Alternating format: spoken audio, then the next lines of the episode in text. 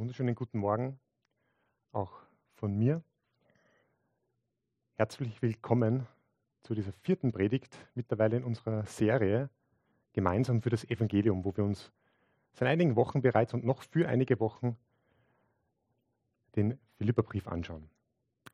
Und ich freue mich, dass wir heute zusammengekommen sind, um erstmals ein Kapitel weiterzuschauen, nämlich in das zweite Kapitel. Und da schauen wir uns heute die ersten elf Verse an. Da schauen wir uns an, was Paulus aus dieser persönlichen Lockdown-Situation, er saß im Gefängnis, der Gemeinde in Philippi geschrieben hat. Und so möchte ich euch einladen, mit mir gemeinsam den heutigen Text anzusehen aus Philippa Kapitel 2, die Verse 1 bis 11. Und ich lese heute aus der neuen Genfer Übersetzung. In Philippa Kapitel 2, die Verse 1 bis 11, da schreibt Paulus, nicht wahr? Es ist euch wichtig, einander im Namen von Christus zu ermutigen. Es ist euch wichtig, euch gegenseitig mit seiner Liebe zu trösten, durch den Heiligen Geist Gemeinschaft miteinander zu haben und einander tiefes Mitgefühl und Erbarmen entgegenzubringen. Nun, dann macht meine Freude vollkommen und haltet entschlossen zusammen. Lasst nicht zu, dass euch etwas gegeneinander aufbringt, sondern begegnet allen mit der gleichen Liebe und richtet euch ganz auf das gemeinsame Ziel aus. Rechthaberei und Überheblichkeit, die dürfen keinen Platz bei euch haben. Vielmehr sollt ihr demütig genug sein, von euren Geschwistern höher zu denken als von euch selbst. Jeder soll auch auf das Wohl der anderen bedacht sein, nicht nur auf das eigene Wohl. Das ist die Haltung, die euren Umgang miteinander bestimmen soll. Es ist die Haltung, die Jesus Christus uns vorgelebt hat. Er, der Gott in allem gleich war und auf einer Stufe mit ihm stand, nutzte seine Macht nicht zu seinem eigenen Vorteil aus. Im Gegenteil, er verzichtete auf alle seine Vorrechte und stellte sich auf dieselbe Stufe wie ein Diener. Er wurde einer von uns, ein Mensch, wie andere Menschen. Aber er erniedrigte sich noch mehr. Im Gehorsam gegenüber Gott nahm er sogar den Tod auf sich. Er starb am Kreuz wie ein Verbrecher. Deshalb hat Gott ihn auch so unvergleichlich hoch erhöht und hat ihm als Ehrentitel den Namen gegeben, der bedeutender ist als jeder andere Name. Und weil Jesus diesen Namen trägt, werden sich einmal alle vor ihm auf die Knie werfen, alle, die im Himmel, auf der Erde und unter der Erde sind. Alle werden anerkennen, dass Jesus Christus der Herr ist und werden damit Gott, dem Vater, die Ehre geben. Das ist das Wort Gottes.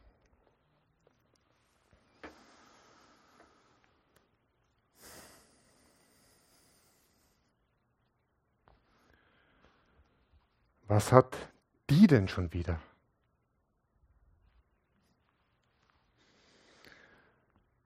Warum um alles in der Welt fängt er denn jetzt damit wieder an?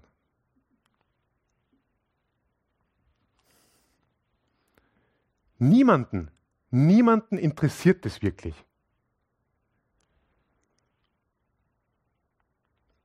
Die kümmern sich einen Dreck darum.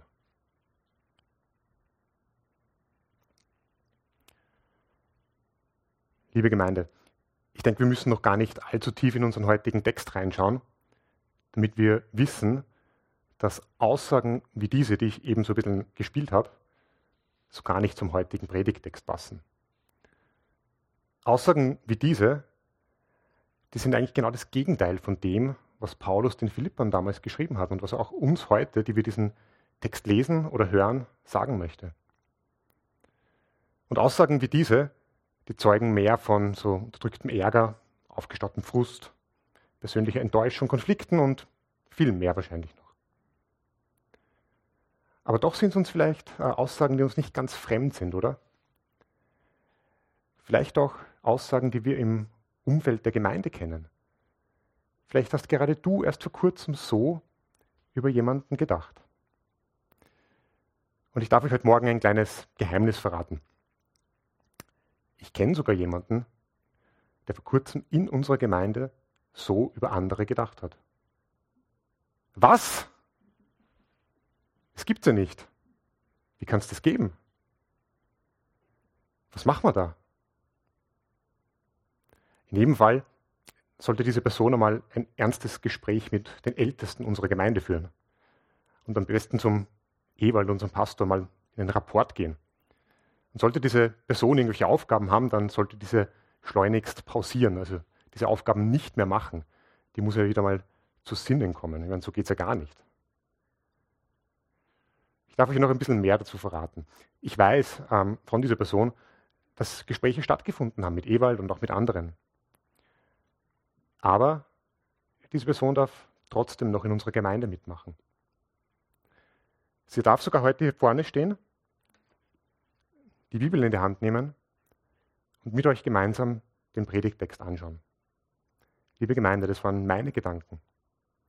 Und die Aussagen von vorhin, die habe ich nicht gespielt, wie ich vorher gesagt habe, sondern ich habe sie nacherzählt. Es waren meine Aussagen aus einer Zeit, wo meine persönlichen Begegnungen mit anderen Christen und meine persönlichen Erfahrungen mit ihnen nicht so waren, wie sie hätten sein sollen. Und wie sie sich auch Paulus wünscht, wie er sich's wünscht, dass Christen untereinander, gerade im Umfeld einer Gemeinde, miteinander umgehen. Und wie er sich das genau vorstellt, das wollen wir uns eben heute im Predigttext in Philippa Kapitel 2, die Verse 1 bis 11 gemeinsam ansehen. Bevor wir jetzt aber einsteigen in diesen Predigttext, möchte ich das natürlich nochmal aufgreifen, was ich euch eben erzählt habe. Ich möchte das nochmal aufgreifen und euch berichten, was seither auch bei mir passiert ist damit ich euch gegenüber, aber auch mir gegenüber rechtfertigen kann, dass ich heute hier vorne in meiner Rolle als Prediger stehe. Was ist seither passiert? Es waren drei praktische Schritte und die seht ihr jetzt auch projiziert. Es waren drei praktische Schritte, die bei mir passiert sind und die mir da geholfen haben. Bewusstsein, Abstand und Reflexion. Bewusstsein. Ich habe mir natürlich bewusst gemacht und auch eingestanden, dass das, was und wie ich da so fühle, nicht richtig ist. Ganz unabhängig vom Grund, um den geht es heute Morgen natürlich gar nicht. Das war der erste Punkt, sich das bewusst zu machen. Der zweite Punkt war Abstand. Ich habe kurzfristig mich ein bisschen zurückgezogen, ein paar Dinge in meinem Alltag verändert, damit ich eben mehr Raum und Zeit auch schaffen kann für den entscheidenden dritten Punkt. Und dieser entscheidende dritte Punkt ist die Reflexion. Es konnte natürlich so nicht bleiben. Also Gedanken wie jene, die ich da hatte, die sind natürlich Gift für einen persönlich, aber auch für jede Gruppe, in der man drinnen ist. Und daran muss gearbeitet werden. Und in meinem Fall waren das, ich habe es schon angesprochen, Gespräche, viele Gespräche, aber auch das Gespräch natürlich mit Gott und die Auseinandersetzung mit dem Wort Gottes, auch im Zuge der heutigen Predigt. Und diese drei praktischen Schritte, die möchte ich auch gegen Ende der Predigt oder dem zweiten Teil der Predigt nochmal aufgreifen, weil ich denke, sie können uns sehr gut helfen, den heutigen Predigtext anzuwenden, wenn wir damit Schwierigkeiten haben.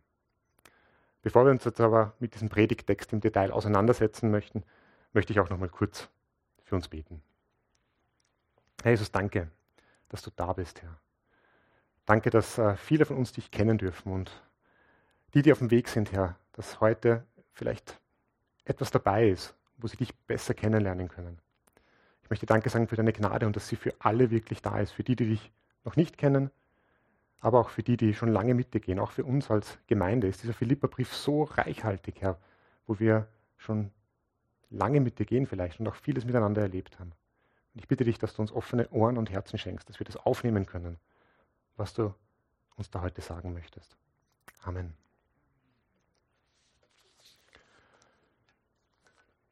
Ich habe eingangs angesprochen, dass meine frustrierten, enttäuschten Gedanken so gar nicht zu dem passen, was Paulus uns im heutigen Predigttext mitgeben möchte.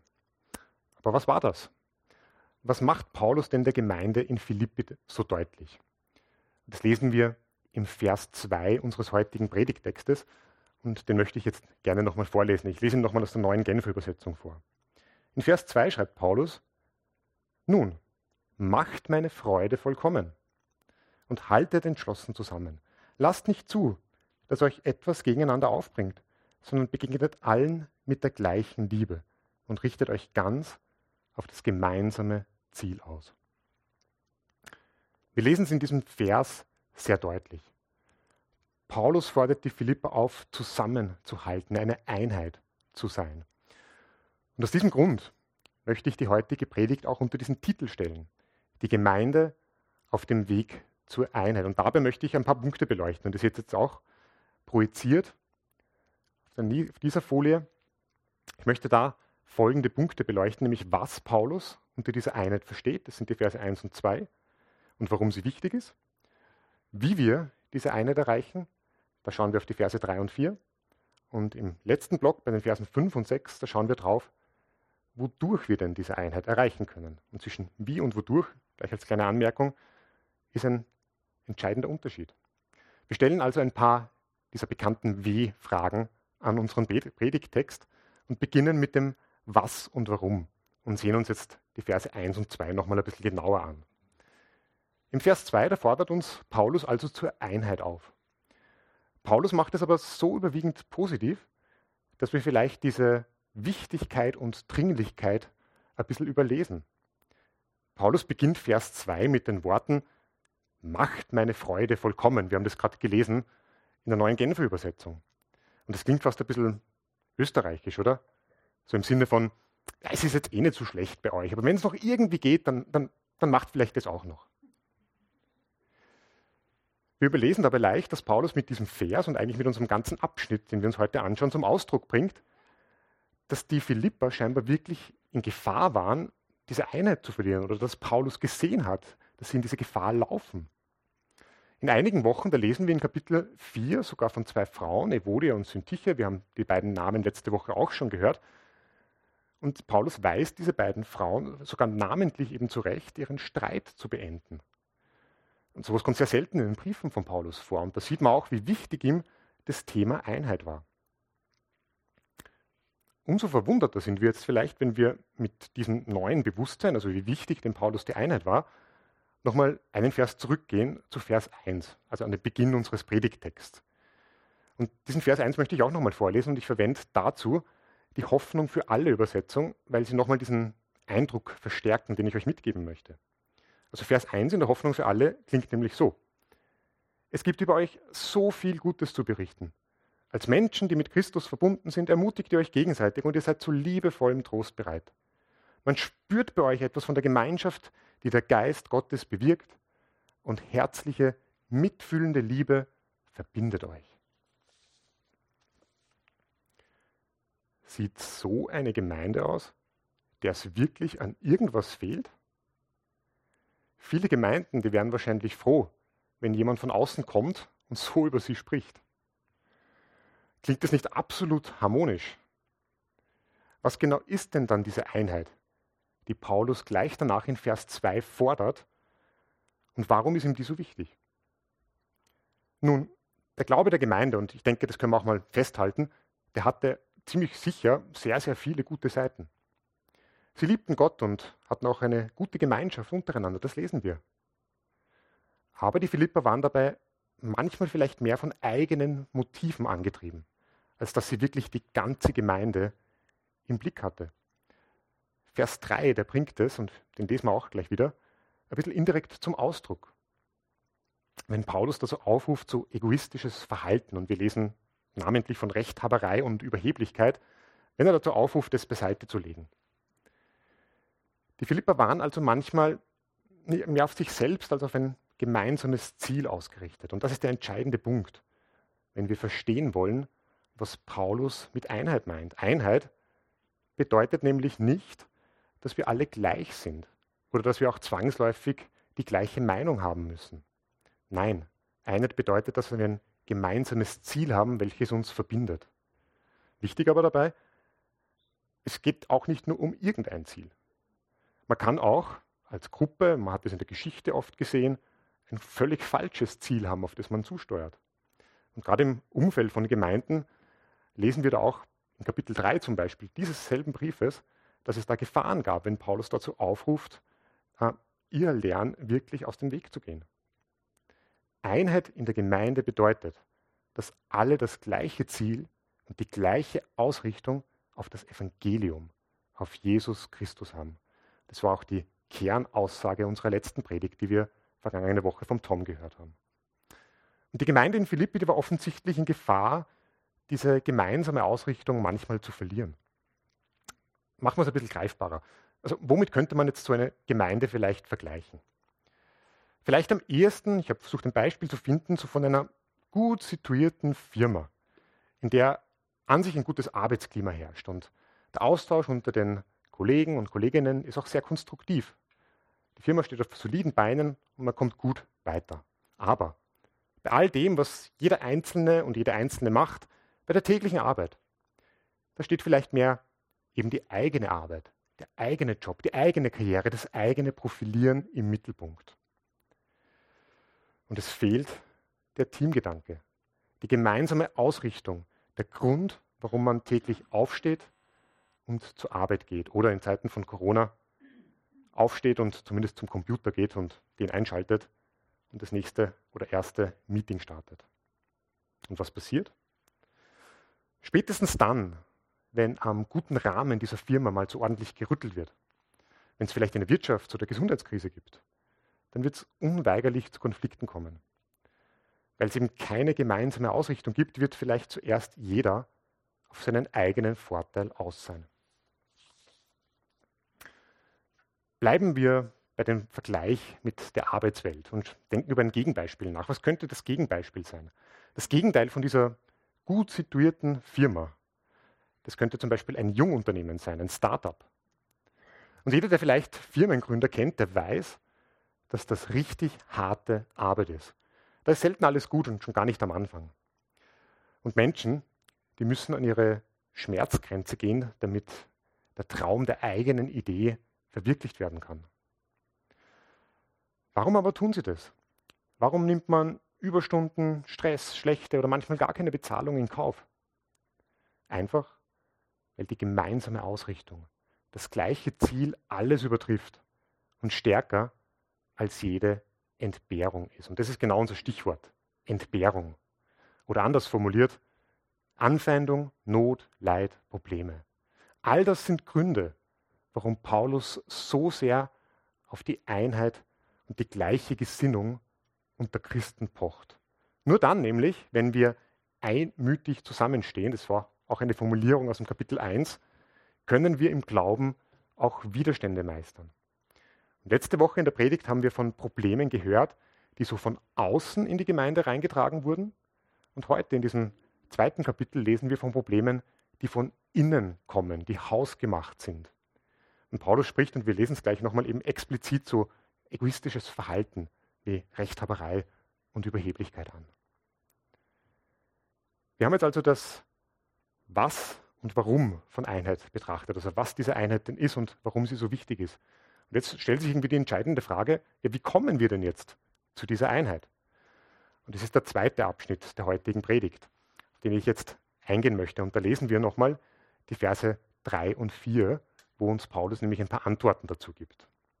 Also ich lese nochmal Philippa 2, die Verse 3 und 4. Rechthaberei und Überheblichkeit, da haben wir diese beispielhaften Gründe wieder, die dürfen keinen Platz bei euch haben. Vielmehr sollt ihr demütig sein, von euren Geschwistern höher zu denken als von euch selbst. Jeder soll auch auf das Wohl der anderen bedacht sein, nicht nur auf das eigene Wohl. Das kommt jetzt vielleicht ein bisschen überraschend. Greifen wir vielleicht noch ein letztes Mal diesen Vergleich aus der Arbeitswelt auf. Wer sich von Paulus jetzt einen Bestseller-Organisationsratgeber erwartet hat, der wird vielleicht bitter enttäuscht werden. Wir lesen jetzt nicht von den drei entscheidenden Tipps, wie man ein Team wieder motivieren kann, gemeinsam an einen Strang zu ziehen. Und auch nicht von den fünf kreativen Arten und Weisen, wie es einem gelingt, im Fall von Konflikten das Heft, das Zepter wieder an sich zu reißen und ein Team wieder gemeinsam auszurichten. Nein. Wir lesen von Eigenschaften wie Bescheidenheit, Demut und Selbstlosigkeit, also die Eigenschaft, dass man andere wichtiger nimmt als sich selbst. Wir lesen davon, dass man sich selbst aufopfern soll, damit diese Chance, diese Hoffnung auf Einheit lebt. Warum?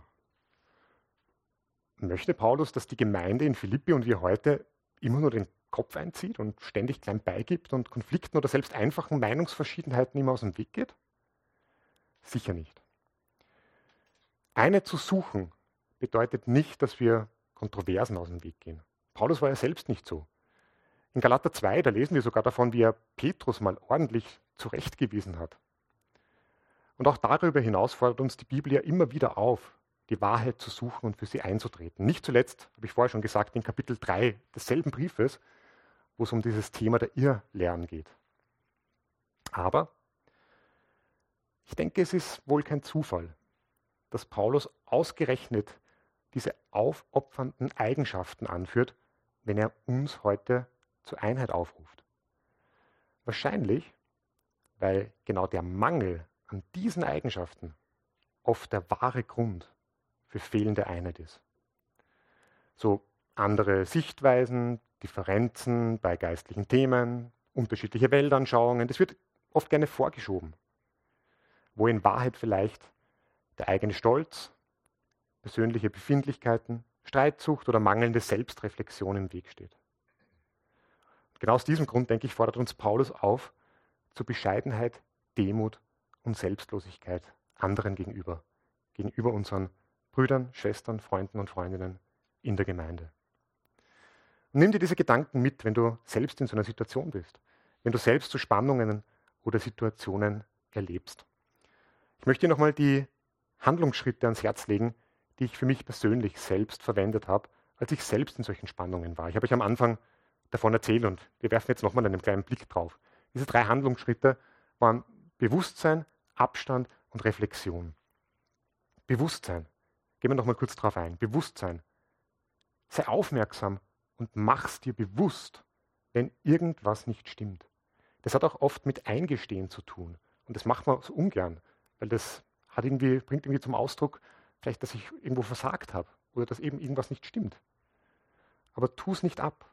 Denk dir nicht, ich lasse das liegen, mach's morgen oder noch später. Setz dir zum Ziel, dass du etwas daran änderst. Der zweite Punkt war Abstand. Folge nicht deinem Impuls.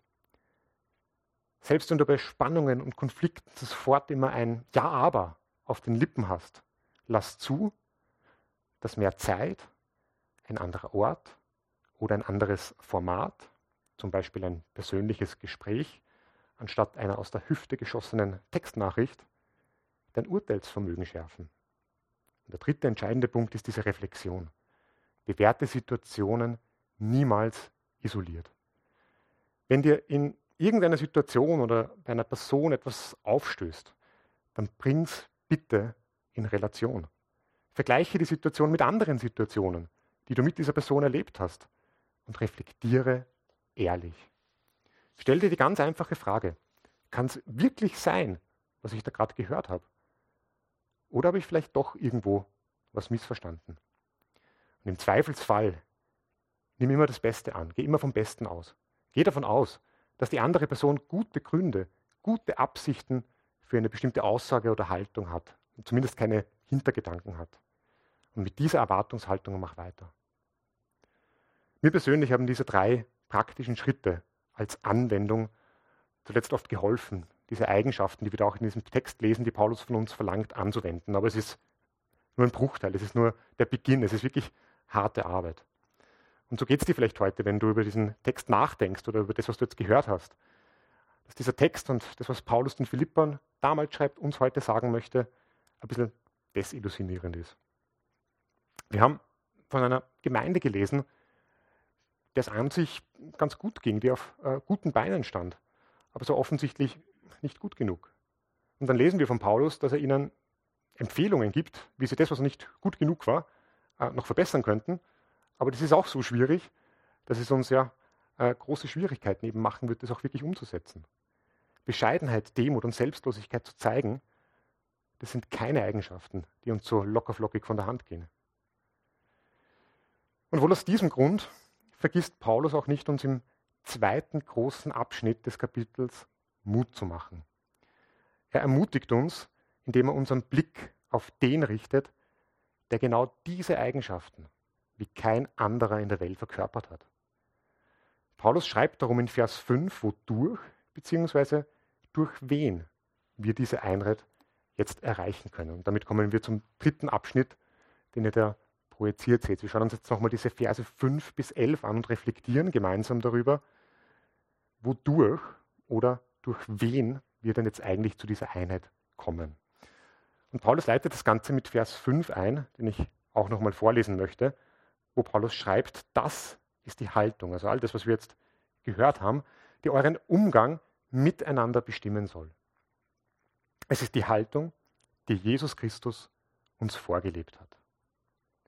Und dann steigt Paulus in einen sogenannten Christus-Hymnus ein. Wir lesen den heute nicht zum ersten Mal, wir haben ihn zu Beginn des Gottesdienstes schon auch gemeinsam gelesen. Er steigt in einen Christus-Hymnus, also eine Art Lied, in einen Lobpreis ein.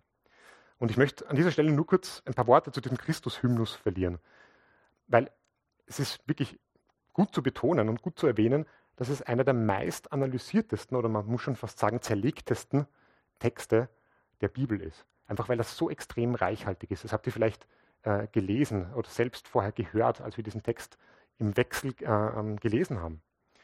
Für heute möchte ich allerdings, dass wir uns eher auf diesen Gesamtklang wirklich fokussieren.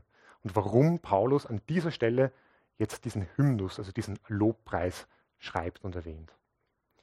Und das wollen wir tun, indem wir jetzt einfach nochmal einen kleinen Abschnitt davon lesen. Ich möchte nochmal die Verse 6 bis 8 lesen und dann weiter eben betrachten, was Paulus uns damit sagen möchte. Ich lese nochmal die Verse 6 bis 8. Er, der Gott in allem gleich war und auf einer Stufe mit ihm stand, nutzte seine Macht nicht zu seinem eigenen Vorteil aus. Im Gegenteil, er verzichtete auf all seine Vorrechte und stellte sich auf dieselbe Stufe wie ein Diener. Er wurde einer von uns, ein Mensch wie andere Menschen. Aber er erniedrigte sich noch mehr. Im Gehorsam gegenüber Gott nahm er sogar den Tod auf sich. Er starb am Kreuz wie ein Verbrecher. Bescheidenheit, Demut und Selbstlosigkeit, das sind die Eigenschaften, die Paulus von uns fordert, aber auch jene, die Jesus uns vorgelebt hat. Wo sehen wir das in unserem Text? Bescheidenheit, Vers 6. Jesus war Gott nutzte seine Macht aber nicht aus. Demut, Vers 7. Jesus erniedrigte sich und wurde einer von uns, ein Mensch wie andere Menschen. Selbstlosigkeit, Vers 8.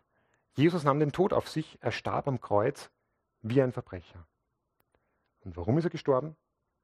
Für jeden und jede von uns, damit für uns Menschen dieser Weg zurück zu Gott wieder hergestellt wurde dass diese kaputte Beziehung zwischen uns und Gott wieder heil werden kann. Das ist das Evangelium von Jesus Christus. Und wenn es uns schwerfällt, die Ratschläge von Paulus zu befolgen, wenn wir denken, das kostet uns so viel, so viel Kraft, so viel Überwindung, dann lohnt es uns, einen Blick auf Jesus zu richten. Wenn wir Jesus betrachten, dann sind unsere Kosten nichts im Vergleich zu jenen von Jesus. Bei ihm, bei Jesus war diese Spanne vom höchsten zum, zum niedrigsten, da war diese Spanne am weitesten. Jesus war Gott gleich, aber er erniedrigte sich durch und durch. Er hielt an nichts fest. Seine Privilegien, seinen rechtmäßigen Anspruch, den hat er nicht eingefordert, den hat er nicht geltend gemacht. Wie geht es dir damit? Sehr wahrscheinlich wie den meisten Menschen und du hältst an deinen Privilegien oder Ansprüchen fest, selbst dann, wenn sie noch so klein sein sollten. Vielleicht denkst du genau jetzt in diesem Augenblick, ah, da war doch noch diese eine Person, die hat irgendwas Blödes gesagt, die ist mir irgendwas schuldig. Und wenn die jetzt nicht auf mich zukommt, dann, dann war es das. Liebe Gemeinde, wenn wir nach der gleichen Gesinnung wie Jesus trachten, dann haben solche Gedanken eigentlich keinen Platz mehr. Wir müssen diese Ansprüche dann loslassen. Und ja, das ist nichts, was uns leicht von der Hand geht. Es liegt einfach nicht in unserer Natur, so zu, so zu handeln und so zu denken. Es wird also ein permanentes Fallen, Lernen und Aufstehen bedeuten. Es wird auch weiterhin viele Spannungen in unserem Miteinander geben. Es wird nach wie vor Konflikte in unserer Gemeinde geben. Und unsere Einheit, die wird permanent herausgefordert bleiben. Wir dürfen uns aber dabei nie entmutigen lassen, dieser Haltung wirklich nachzujagen und die Einheit als Gemeinde zu suchen. Denn, und das lesen wir in den Versen 9 bis 11, wir wollen das jetzt nicht nochmal nachschlagen, aber ihr könnt es gerne nebenbei tun oder dann zu Hause nochmal nachschlagen.